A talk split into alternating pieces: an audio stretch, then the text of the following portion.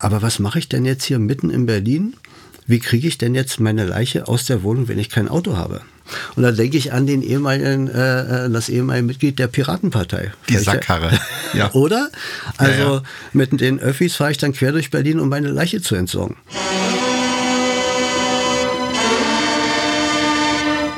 Tatort. Der True Crime Podcast mit Visavi und Philipp Fleiter. Und wie immer eine kleine Triggerwarnung. In diesem Podcast thematisieren wir psychische und physische Gewalt, Mord und Suizid. In dieser Folge geht es explizit um häusliche Gewalt. Das kann bei Betroffenen zu posttraumatischen Belastungsstörungen führen. Heute geht es um den Frankfurter Tatort Finsternis und da stehen Jannike und Brix vor einem absoluten Rätsel. Eine Frau ist verschwunden und alles weist auf einen Mord hin.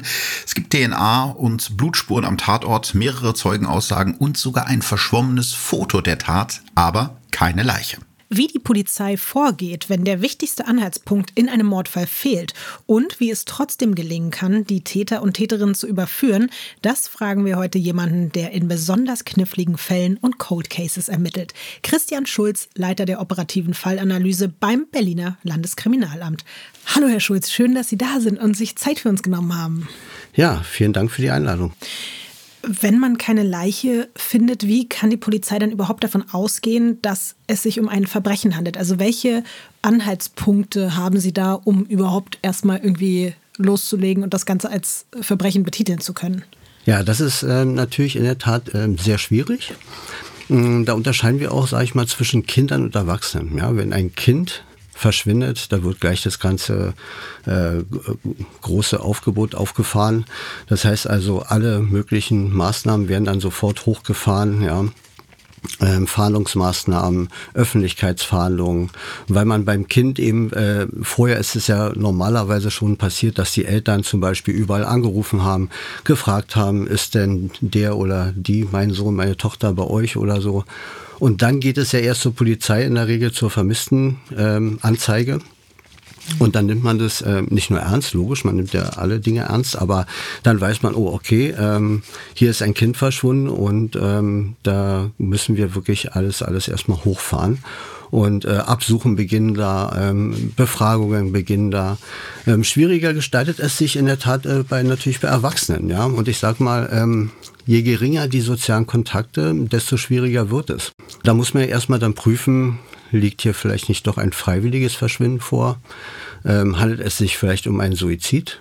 Handelt es sich um einen Unglücksfall? Ähm, und mhm. das, äh, da gibt es dann auch in aller Regel sogenannte Fallkonferenzen, zwischen den vermissten Stellen und der Mordkommission, wo dann gemeinsam beraten wird, ja, wie hoch ist die Wahrscheinlichkeit, dass wir jetzt hier ein Verbrechen vorzulegen haben? Oder besteht doch durchaus die Möglichkeit, dass es sich um ein freiwilliges Verschwinden oder ähnliches handelt? Im Frankfurter Tatort ist es ja jetzt so, dass man einen großen Vorteil hat, würde ich jetzt denken, nämlich man kennt den Tatort, auch wenn man keine Leiche hat, aber man weiß, dass da wahrscheinlich was passiert sein muss, auch anhand der, der Zeugen und Zeuginnen. Ist das so ein, also für Ermittler so ein, so ein Jackpot, dass man sich denkt, okay, wie gesagt, es gibt zwar jetzt nicht die Leiche, aber der Tatort wird ja wahrscheinlich einiges erzählen über Tathergang und Motiv. Ja, es fängt ja schon damit an mit der Wahl des Tatortes. Warum hat eigentlich der Täter genau diesen Tatort ausgewählt? Ja, hat das Opfer diesen Tatort vorgegeben? Das heißt also, der Täter musste diesen Tatort wählen, weil woanders findet er das Opfer nicht. Oder ähm, er wählt diesen Tatort aus, weil eben dort ähm, wenig los ist zu dieser Zeit an diesem Ort. Und ähm, wenn wir den Tatort haben, na, natürlich haben wir dann die Möglichkeit, ähm, viel mehr zu machen, als wenn wir den Tatort nicht kennen. Ja? Also angefangen von Spürhunden, da gibt es Mantrailer, da gibt es Leichensuchhunde, äh, da gibt es Blutsuchhunde. Heutzutage, in diesem Fall jetzt nicht so wichtig, äh, gibt es sogar ähm, ähm, Datenträger oder Speichermedienhunde, äh, die können Datenträger finden. irre, absolut irre. Mhm. Und äh, ja, dann geht es alles los. Äh, dann kommen die berühmten Leute in den Faserschutzanzügen und dem Atemschutz ja, und den Füßlingen damit man eben nicht von seiner eigenen DNA etwas am Tatort hinterlässt, sondern sich nur konzentriert auf die DNA, die eventuell vom Täter hinterlassen wurde. Findet man Spuren äh, auf dem Weg dorthin? Wie äh, kann man den Weg rekonstruieren? Ja, findet man Reifenspuren und so weiter und so weiter. Ich habe mal gelesen über die operative Fallanalyse. Äh, korrigieren Sie mich jetzt, wenn ich ganz falsch liege, dass es oft gar nicht mal darum geht, ähm, was ein Täter äh, getan hat, was für die Tat notwendig war, sondern eher um die Sachen, die er vielleicht nicht getan hat oder die er getan hat, die für die Tat nicht notwendig waren. Da haben Sie sich das, gut informiert. Das, das, das freut mich. Können Sie vielleicht mal so, so, so ein Beispiel nehmen, was ja. dann so bei Ihnen den Gedanken, das Gedankenkarussell sozusagen anwirft? Das sind zwei berühmte Fragen aus der Fallanalyse. Was hat der Täter getan, was er nicht hätte tun müssen? Oder was hat er nicht getan, was er hätte tun können? Ja. Hm. Und äh, beispielsweise ähm, wir finden die Leiche in der Wohnung äh, mit den entsprechenden Messerstichen jetzt als Beispiel. Und ähm, dort liegen ganz offen, liegt zum Beispiel Bargeld da oder wertvolle Gegenstände. Der Täter hat sie aber nicht mitgenommen. Interessant. Das heißt also, er hätte etwas machen können, hat er aber nicht getan. Um diese Frage müssen wir uns äh, kümmern. Warum hat er es eigentlich nicht getan? Hm. Also Theorie, ihm war es nicht wichtig, sondern die Tötung des Opfers war ihm viel wichtiger. Ja? Geld spielt hier keine Rolle. Oder was hat er äh, äh, getan, was er nicht hätte tun müssen? Immer wieder, es kommt ähm, vielleicht zu einer Eskalation. Ja? Also ich stelle mir in meiner Fantasie vor, ich bin jetzt hier in der Wohnung, ich möchte die Frau vergewaltigen, ich habe Fesselmaterial mit, ich habe vielleicht noch Betäubungsmaterial mit, wunderbar. In meiner Fantasie sieht alles ganz toll aus. Aber ich bedenke in meiner schönen Fantasie als Täter nicht, dass das Opfer sich vielleicht auch wehrt. Mhm. Und dann wehrt die sich und wehrt sich. Und jetzt, ähm, das ist immer ganz, ganz entscheidend für uns, welche Entscheidungsoptionen stehen dem Täter jetzt zur Verfügung und welche wehrt er? Also Option, das ist mir jetzt hier zu heftig, ich hau ab. Mhm. Option zwei, ich mache weiter und töte ich bin eigentlich gar nicht als Mörder hierher gekommen, sondern ich sag mal als Vergewaltiger, aber ich ziehe mein Ding durch. Ja. Ja, also ich lasse mich jetzt von der Gegenwehr nicht wegbringen oder abbringen, sondern ziehe das Ding durch und dann muss ich sie eben töten. Oder ähm, ja, und das gibt uns eben auch Aufschluss. Warum hat er sich jetzt so entschieden und nicht anders entschieden? Ne? Hm. Ich würde gerne noch mal so ein bisschen in die Richtung von dieser verschwundenen äh, Leiche gehen, jetzt aus Ihrer Berufserfahrung heraus. Welche Möglichkeiten nutzen denn Täter, um eine Leiche wirklich möglichst spurlos zu beseitigen? Weil ich könnte mir vorstellen, wenn ich die jetzt im Wald eingrabe, könnte das relativ schnell rauskommen. Ja, also ich sag's mal so, ähm, das hört sich jetzt wirklich blöd an. Bei den allermeisten Tötungsdelikten ist es, sind es Spontantaten. Hm. Und die Täter sind gar nicht mal so viel anders als du und ich. Ich würge, ich schlage und plötzlich liegt sie tot da. Und jetzt habe ich das Dilemma, ich habe eine Leiche. Ähm, da fiel mir ähm, ähm, auch ein, als ich mich hier gedanklich vorbereitet habe. Ähm, Sie kennen doch bestimmt auch den äh, Film oder das Buch Der goldene Handschuh. Ja, mhm. ja das habe ich mir ja. doch gedacht. Mhm. So, und wenn, Sie, und wenn Sie den, äh, ich bin eher ein visueller Mensch, von daher äh, ist es immer schön, wenn man das Filmische so im Gedächtnis hat. Und wenn ich mir vorstelle, gleich in den Anfangsszenen, wie der gute Honker probiert hat, diese schwere Leiche aus seinem Dachgeschoss zu bringen. Mhm. So, das heißt also, ich habe das Dilemma, ich muss eine Leiche wegbringen. Jetzt kommt das praktische Problem. Das ist dann auch schön äh, mal für uns, wenn die äh, Täter nicht ganz so intelligent sind. Ich denke mir, ich kann die alle bei mir äh, in der Mansardenwohnung verstecken und nehme ganz viele Wunder Duftbäume. Ja. ja? Ähm, um zu der Eingangsfrage zu kommen. Also es ist äh, ein spontanes, praktisches, rein praktisches Problem. So als äh, wirklich ganz blöder Vergleich. Aber Sie haben äh, ein Problem, ein handwerkliches Problem und überlegen, was brauche ich jetzt? Und was habe ich. Hm. Also habe ich äh, den großen Vorteil eines Autos, ist es schon mal gut. Ja, äh, aber was mache ich denn jetzt hier mitten in Berlin? Wie kriege ich denn jetzt meine Leiche aus der Wohnung, wenn ich kein Auto habe?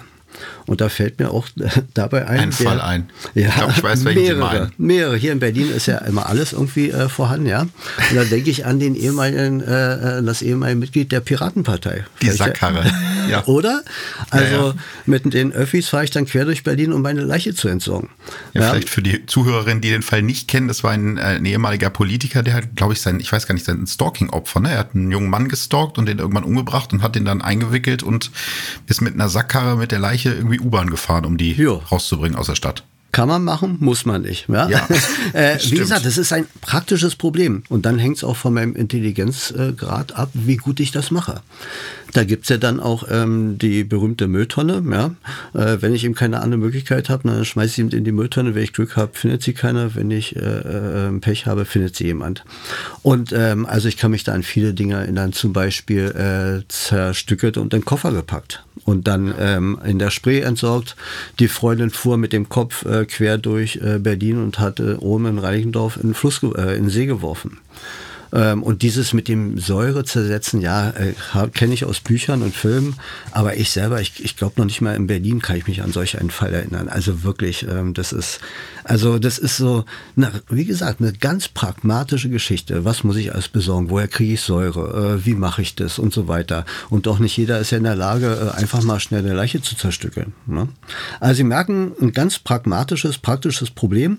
Und ich muss ganz spontan jetzt überlegen, was mache ich? Weil Sie ja jetzt einige Fälle angesprochen haben, die Sie wahrscheinlich aber nicht alle auch betreut haben, wäre jetzt die Frage, gibt es also aus Ihrer Zeit eben bei der Mordkommission ein Fall ohne Leiche, der für Sie so besonders krass war, der Ihnen auch nicht mehr aus dem Kopf gegangen ist? Ähm, ich will mal so sagen, es gibt mehr Fälle mit Leiche, die mir nicht aus dem Kopf gehen, als äh, Fälle ohne Leiche. Es liegt eben in der Natur der Sache, dass es per se sehr wenige Fälle gibt. Aber mir ist da der Marcel Hermeking äh, in äh, besonderer Erinnerung. Äh, man kann sich denken, bei einem zehnjährigen Jungen, der ist äh, nicht freiwillig abgehauen und wurde bis heute nicht gefunden, sondern den hat man irgendwie ähm, von der Straße wegbekommen, wie auch immer, getötet und dann so entsorgt, dass er bis heute nicht gefunden wurde. Und das war ähm, in der Mordkommission ähm, der Fall, wo ich damals gearbeitet habe. Ja. Können Sie vielleicht mal kurz erzählen, wie dann in so einem Fall die Ermittlungen ablaufen? Man ist ja bestimmt irgendwann auch total verzweifelt, weil man den Eltern irgendwas liefern will, wenn man selber, wenn man natürlich auch seinen Job machen möchte. Wie, wie fühlt sich sowas dann an, wenn man einfach nicht weiterkommt? Ja, also wir haben wirklich damals alles, alles probiert und das kann ich auch sagen. Äh, wir hatten da einen Top-Verdächtigen, ähm, der war pädophil und wir wussten, äh, dass Marcel auch bei ihm war und ähm, wir hatten ihn schon zum Beschuldigten auch gemacht und ich war selber damals Vernehmungsbeamter ja, und irgendwann dachten wir, wir hätten ihn soweit. Haben wir eben so gefragt, was er sich vorstellen würde, wenn er eine Leiche in der Wohnung hätte. Ähm, er wollte es nicht und äh, was würde er jetzt machen? Und da hat er uns sehr detailliert geschildert, was er machen würde, trägt sie im Kofferraum und fährt dann raus. Da und da ähm, nach Brandenburg, ähm, bestimmte Straße, rechts rein in den Wald. Ja, da sind wir wirklich tatsächlich nachts, das hörte sich so realistisch an, also deshalb werde ich das auch nicht vergessen, nachts mit ihm rausgefahren, ja, äh, eine ganze Blaulichtkolonne morgens um drei. Und dann vor Ort hatten wir ihn dann gefragt, na, wo ist er denn? Und da sagte er dann, ja, sie sagten ja nur, ich soll es mir vorstellen.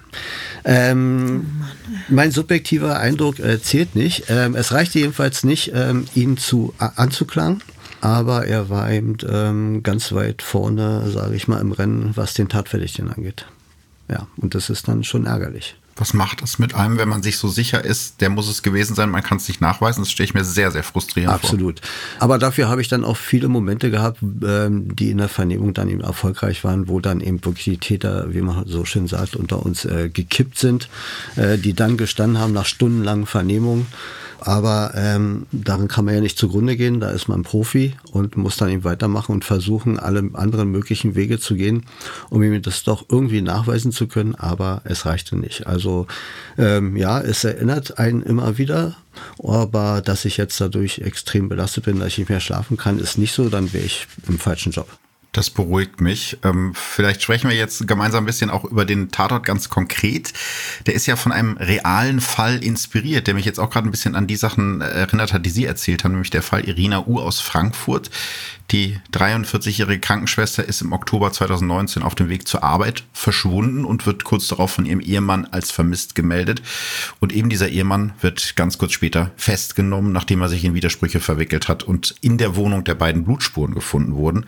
Und erst Monate später werden die Überreste von Irina U auf einer Mülldeponie gefunden. Ihre Leiche war zusammen mit dem Müll verbrannt worden. Das war ja das, was Sie gerade schon gesagt haben, dass das auch manchmal gut gehen kann aus Sicht des Täters. Also von der Storyline ist dieser Tatort sehr nah dran am wahren Verbrechen. Jetzt würde mich natürlich interessieren, ähm, wie hat Ihnen denn der Film gefallen? Interessant fand ich, ähm, dass hier eine sogenannte Inszenierung stattgefunden hat. So nennen wir das in der Fallanalyse. Mhm. Das heißt also, hier haben wir ja offensichtlich ein wirklich geplantes Delikt, ja, eine geplante Tötung und ähm, der Täter hat eben sehr viel inszeniert. Also von der Krebserkrankung hin äh, begonnen, ja, ähm, bis äh, dahin, dass er ähm, SMS ähm, oder Anrufe äh, fingiert und so weiter und so weiter. Und das fand ich äh, wirklich sehr interessant.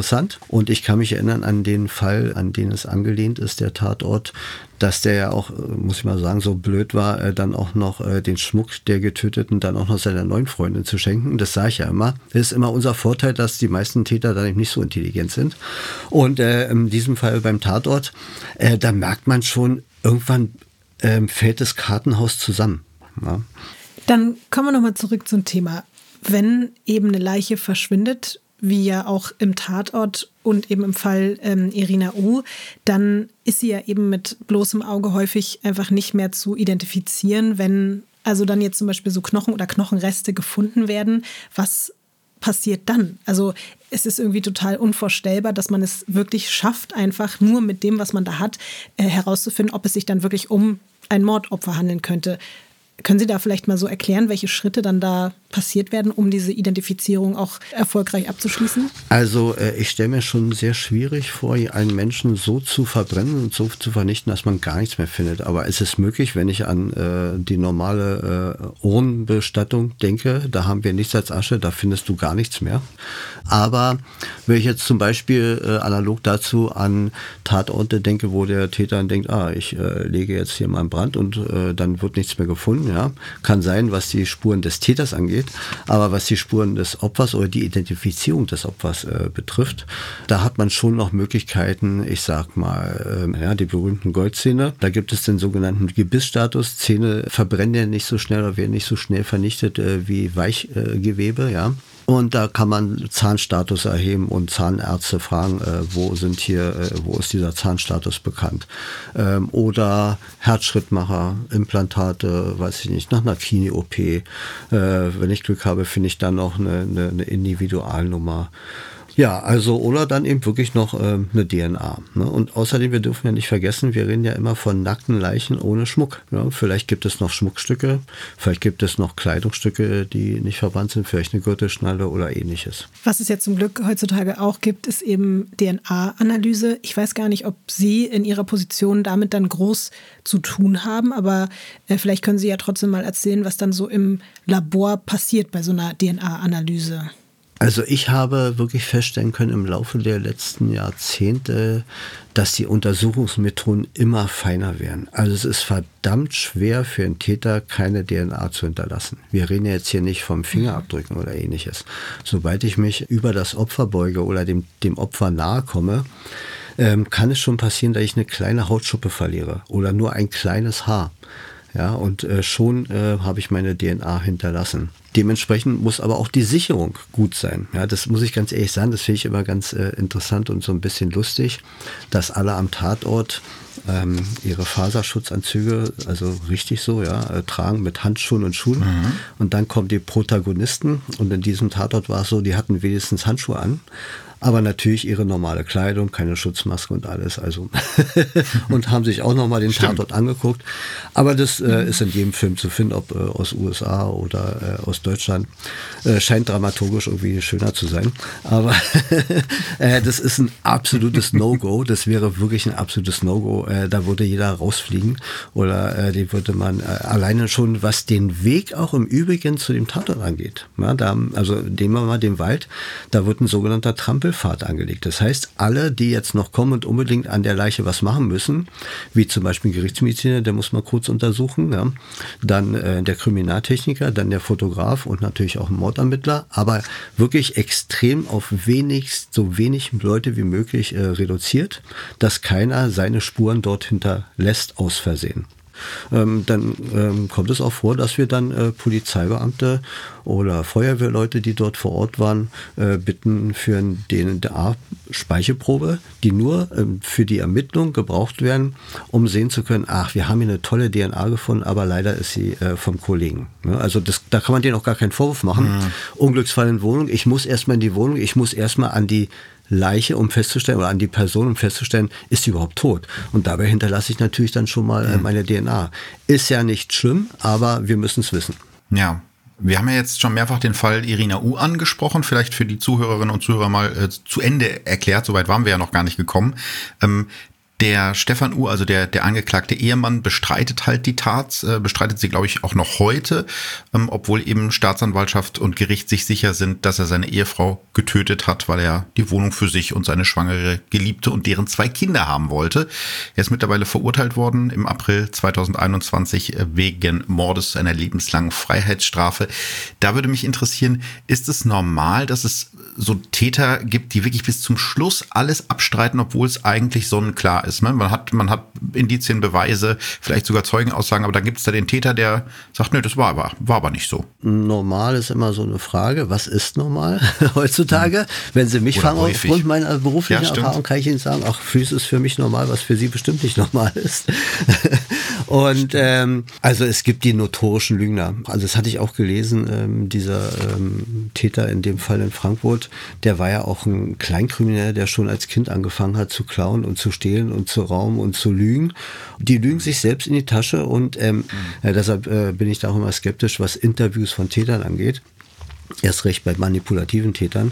Ähm, wir wissen nicht, was wirklich äh, der Wahrheit entspricht. Also gerade bei subjektiven Motiven. Bei objektiven ist es einfach, aber warum hat er genau das gemacht und warum hat er das und das nicht gemacht? Ja?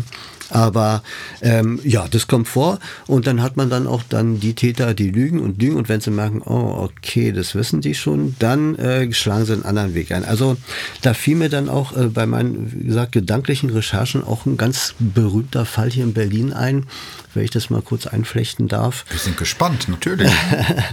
da gab es hier einen Arzt, äh, auch in den, in den 90ern, ähm, der ähm, fuhr auf den Drogen-Prostituiertenstrich in der Kurfürstenstraße und äh, hat dort Prostituierte mit nach Hause genommen und wie wir dann eben äh, sicher waren, hat er dann eine Prostituierte umgebracht, die im Übrigen bis heute nicht gefunden wurde. Und das ist wirklich eine der wenigen Fälle Mord ohne Leiche und dazu wurde er verurteilt. Das war damals so, ähm, dass er eine Prostituierte mit nach Hause genommen hat, hatte versucht, sie zu töten und ähm, was auch immer, ihn dazu dann veranlasst hat. Sie, er hat es nicht geschafft, sie zu töten, hat sie tatsächlich ins Auto äh, gepackt und hat sie am Krankenhaus äh, rausgeworfen. Sie hat überlebt und konnte was vom Kennzeichen sagen, vom Auto und von der ungefähren Wohnungslage. Ja, und somit kamen wir dem Täter dann, dem Herrn Doktor, auf die Spur. Ähm, er selber lag äh, zu der Zeit im Krankenhaus, weil er bei dem Versuch, sie auf sie einzustechen, sich selber äh, am Messer verletzt hatte. Erzählte im Krankenhaus, dass so viel zum Lügen, ja, erzählte im Krankenhaus, dass er in den Besteckkasten des Geschirrspülers gegriffen hätte. Ähm, die Wohnung wurde dann eben als solche identifiziert und der Mann dann auch ähm, gegenüber der überlebenden ähm, Prostituierten. Und bei der Wohnungsdurchsuchung stellten wir dann fest, dass, oder wir haben dort ähm, ein, zwei Polaroid-Fotos gefunden.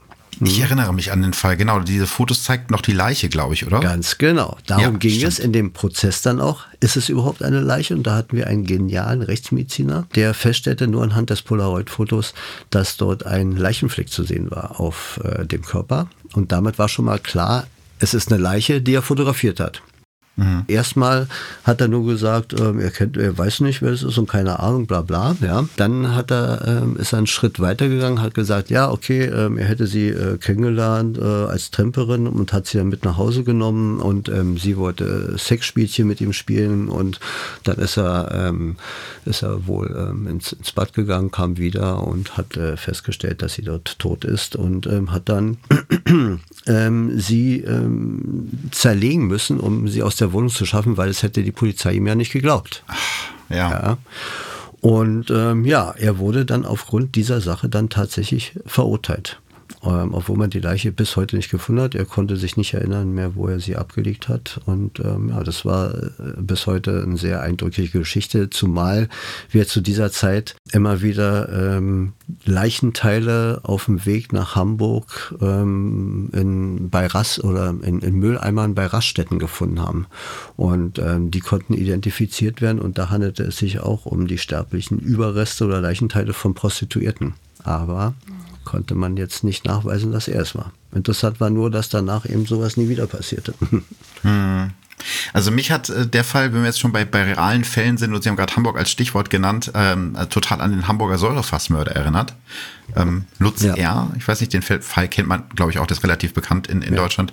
Ähm, der hat ja nach außen den braven Familienvater gespielt und hat aber in Wirklichkeit Frauen entführt und in so einem geheimen Bunker unter seinem Garten gefangen ja. gehalten und dann auch später ermordet. Und der hat teilweise durch Briefe oder Postkarten den Eindruck erweckt, diese Frauen werden einfach abgehauen. Und deswegen ist bei den ersten beiden Entführungen auch gar nicht ermittelt worden oder nur, nur so wenig, weil man dann gesagt hat, naja gut, die hat sich verabschiedet von ihrem Mann. Ähm, und das fand ich eben auch so, dieses perfide, das ist ja in unserem Tatortfall auch so, ähm, ein, ein Leben vorzuspielen, was es eigentlich gar nicht mehr gibt. Ja, also das ist, äh, da haben wir diese Inszenierung im Übrigen wieder, ja. Mhm. Das zeigt wirklich, dass es sehr, sehr, sehr planerisch war und ähm, ähm, er, er ganz genau wusste, was er tat. Und jetzt kommen wir wieder zu der Frage, wann ist denn eine vermisste Person ähm, wirklich, äh, wo man auch von ausgehen kann, sie ist getötet worden oder nicht. Und da haben wir den Fall, mh, hm, da gab es eine Postkarte. Natürlich muss man die dann untersuchen auf die Handschrift. Aber vielleicht hat er sie, das weiß ich jetzt nicht mehr, äh, tatsächlich dazu gezwungen, äh, diese Karte selbst zu schreiben. Mhm. Und dann hat ich glaube, es war so, ja. Ja, ne? ich glaube nämlich auch. Und dann hat man wirklich ein Problem. Ja. Ne? Dann haben wir wirklich eine freiwillig verschwundene. Mhm. Man hat vielleicht ein bisschen Bauchgrummeln und Bauchschmerzen, aber was willst du machen? dann können wir froh sein, dass zumindest diese Variante relativ selten mhm. vorkommt mit Absolut. dieser Inszenierung. Herr Schulz, ich kann nur Danke sagen. Ich finde das total spannend, was Sie alles erzählt haben. Ich hätte jetzt noch eine Stunde weiterreden können. Ähm, äh, vielen, vielen Dank für diese Einblicke. gerne, gerne. Freut mich, hier bei Ihnen gewesen zu sein. Und ähm, ja. Ciao. Tschüss.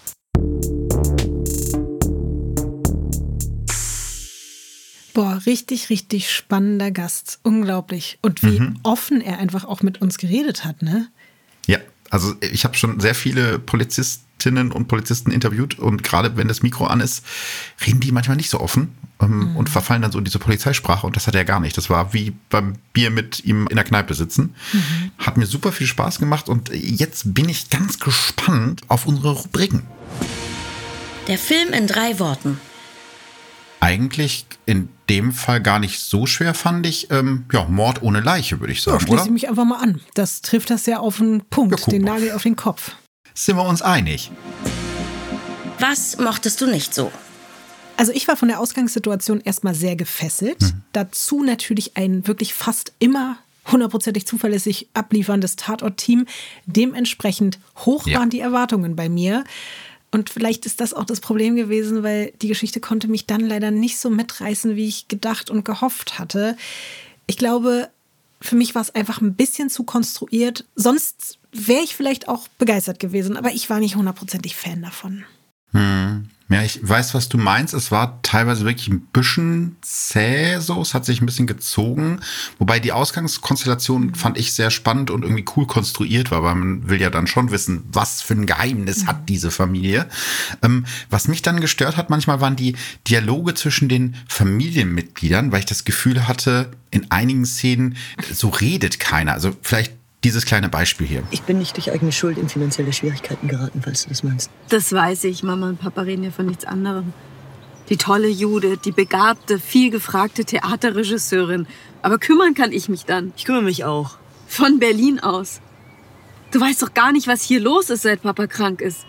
Ich racker mich hier ab, aber meinst du, die sind dankbar? Ich kann wirklich nichts dafür, dass du den Dunstkreis von Mama und Papa nie verlassen hast. Ja, vielleicht bin ich da auch sehr kritisch, aber ich kenne wirklich niemanden, der das Wort Dunstkreis in einem Doch, normalen Einspruch. Gespräch ich, benutzt. Wirklich, ja? ich, okay, ich habe Einspruch, schon mal in meinem Leben wirklich? das Wort Dunstkreis in einem normalen Gespräch verwendet definitiv. Okay, dann äh, ziehe ich meinen Antrag an dieser Stelle zurück. Und was ich finde ich nochmal so auf der, auf der Pro-Seite kurz bemerken würde, dass ähm, Uwe Preuß richtig, richtig super spielt. Der ist ja das Familienoberhaupt Ulrich Gombrecht. Ganz kleines Manko, den haben wir jetzt wirklich schon sehr oft gesehen im Tatort. Ich glaube, es ist seine zwölfte Tatortrolle. Ich habe das ja schon ein paar Mal so an, anklingen lassen. Ich finde es halt schade, wenn die gleichen Schauspieler in unterschiedlichen Rollen so kurz hintereinander auftauchen. Aber ähm, da kann jetzt der speziell der Frankfurter Tatort ja jetzt nichts Voll, sollen für. sie doch uns besetzen zum Beispiel oder andere tolle Menschen. Ich würde es machen. Ich würde es machen. Ich würde auch im Polunder sitzen und äh, den Spießervater geben. Gar kein Problem. Ich mache es gerne. Was war das beste Zitat? Ich würde sagen, den schlausten Satz der ganzen Folge darf mal wieder Funny sagen, wo ich mich sehr gefreut habe, dass die wieder kurz aufgetaucht ist. Früher ist die ja mal häufiger dabei gewesen, die Vermieterin, Schrägstrich, Mitbewohnerin, Schrägstrich, Freundin von Brix. Die hat nämlich diese klugen Worte hier gesagt. Man kann doch Opfer und ein Arschloch sein. Fand ich wirklich auch einen sehr guten Satz. Das sollten wir uns auch alle merken, weil das manchmal vergessen wird. Mhm. Ja, Definitiv. ich habe auch ein Lieblingszitat und zwar folgendes. Weil nicht sein kann, was nicht sein darf. Ich weiß nicht, ob es dir aufgefallen ist, der ist ja des Öfteren gefallen in diesem Tatort. Und Stimmt ich musste einfach wirklich unweigerlich daran denken, wie oft Familien vehement auf die Unschuld ihrer eigenen Mitglieder beharren, selbst wenn Beweise oder Indizien einfach eine komplett andere Sprache sprechen. Da hatte ich zum Beispiel so ein bisschen Assoziation an den Fall Rebecca Reusch, weil das ja auch so ein Ding ist, dass quasi die komplette Welt gefühlt sagt, naja, aber es war doch der, das ist doch ganz offensichtlich, aber die Familie halt einfach zu 1000 Prozent dabei bleibt, dass das keine Option ist, egal wie verdächtig sich die Person vielleicht gemacht hat. Und daran musste ich irgendwie immer wieder denken bei diesem Satz. Was bleibt hängen? Ja, bei mir bleibt hängen ein sehr starker Anfang, dann wird's ein bisschen zäh, aber am Ende dann nochmal richtig spannend. Man muss sagen, der Frankfurter Tatort lebt ja einfach von Janneke und Brix und die sind irgendwie so ein süßes Team. Ich mag sie auch so gerne, weil sie ist so eine positive, optimistische und die wurschtelt sich da einfach so durch und irgendwie ähm, deswegen, also die, die haben eh einen Platz in meinem Herzen und ähm, Brix übrigens auch. Weißt du warum? Nee. Weil der in Gütersloh geboren Ach, krass. ist. Das ist der einzige Gütersloher Tatort-Kommissar. Steht irgendwie auf der offiziellen Biografie, die diese Figur hat, auf der, auf der Tatortseite. Die berühmtesten Gütersloher, die diese Stadt ja. hervorgebracht hat. Also. Sind auch gar nicht so viele, aber äh, naja. Was bei mir auf jeden Fall auch noch hängen geblieben ist, würde ich es nicht besser wissen, hatte ich nach dem Film wirklich kurz wieder so das Gefühl, dass Menschen, vor allem Männer, Menschen einfach ganz schlimme Arschlöcher sind. Vor allem war bei mir auch das Schlimme, dass ich am Anfang noch echt Sympathie und auch ein bisschen Mitgefühl für den Typen hatte, den ich damit jetzt auch meine. Und ich bin da quasi mhm. wie auch ein Stück drauf reingefallen auf diese Person. Aber wie gesagt, ich weiß es ja eigentlich besser. Es gibt eben auch unendlich viele wunderbare männliche Geschöpfe, aber das kann man in Anbetracht solcher Exemplare dann manchmal kurz vergessen. Dementsprechend würde ich sagen, auf der zwischenmenschlichen Ebene war es ein intensiver Tatort für mich und das hat auch mich berührt und hat auch Spaß gemacht und mich unterhalten. Auf der Krimi-Ebene wäre für mich definitiv auch mehr gegangen. Obwohl es, wie gesagt, so krass angefangen hat, man diese mhm. Verfolgungsszene da im Wald und so, das war einfach wow. Und dann war es halt irgendwie so ein bisschen so, ach, komm, nächstes Mal ein bisschen mehr. Also, Janneke und Brix, wir zählen auf euch. Nächsten Sonntag gibt es hier übrigens ein Special in eurem Lieblings-Tatort-Podcast. Philipp bekommt nämlich Besuch aus unserer Tatort-Familie. Ich bin ein bisschen neidisch, aber ein bisschen gönne ich es dir auch. Ein bisschen nur. Du quatschst nämlich mit Ulrike Volkerts, der dienstältesten Tatort-Kommissarin aus Ludwigshafen. Du freust dich bestimmt, oder? Ja, mega. Ich glaube, die hat ganz viele spannende Sachen zu erzählen und auf die Folge freue ich mich schon sehr und ich glaube, ihr könnt euch auch drauf freuen. Ciao, danke fürs Zuhören. Bis zum nächsten Mal. Tschüss.